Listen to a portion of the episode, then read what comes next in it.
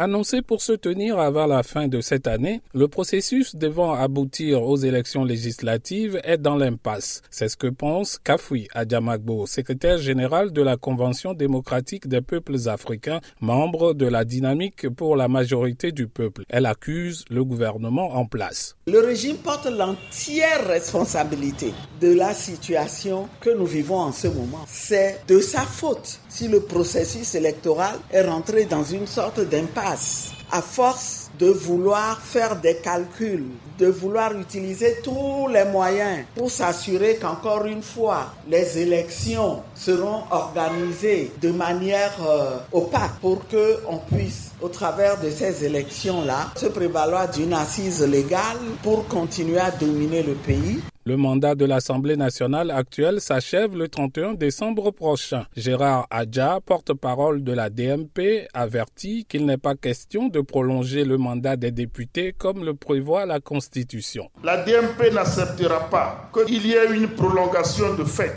ou organisée par le pouvoir de manière unilatérale toute décision sur la prolongation éventuelle du mandat de l'actuelle Assemblée nationale devrait être le résultat des discussions franches et sincères dans un cadre au cours desquels l'ensemble des problèmes à résoudre seront évoqués. Pour Sylvestre Béni, journaliste et analyste politique, le pouvoir a le beau rôle dans cette situation. Les dispositions de la constitution togolaise sur la prolongation du mandat des députés sont très claires. Lorsque vous prenez donc la, loi fondamentale, la disposition 50, l'alinéa 11, il est dit les, les membres de l'Assemblée nationale du Sénat sortant restent en fonction jusqu'à la prise de fonction effective de ceux qui vont venir. Et ce qui se passe aujourd'hui, nous l'avons déjà observé en 2012 et à l'époque, c'est la Cour constitutionnelle qui s'est prononcée en se fondant sur les dispositions de l'article 52 alinéa 11. Voyez-vous Donc la situation que nous vivons aujourd'hui, le pouvoir peut se dire, nous sommes dans la légalité. Kafouya Djamagbo, secrétaire général de la CDPA, estime qu'on ne saurait évoquer la parade constitutionnelle pour maintenir une Assemblée nationale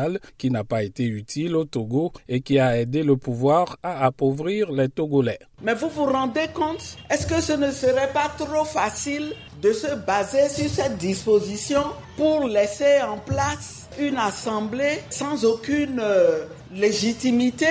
Et donc, nous pensons que prolonger ce mandat-là, ne serait-ce que d'une seconde, est préjudiciable aux Togolais. L'opposition qui avait boycotté les législatives de 2018 tient à l'organisation de ce scrutin dans les meilleurs délais pour son retour à l'Assemblée nationale. Kossi Lomé pour VOA Afrique.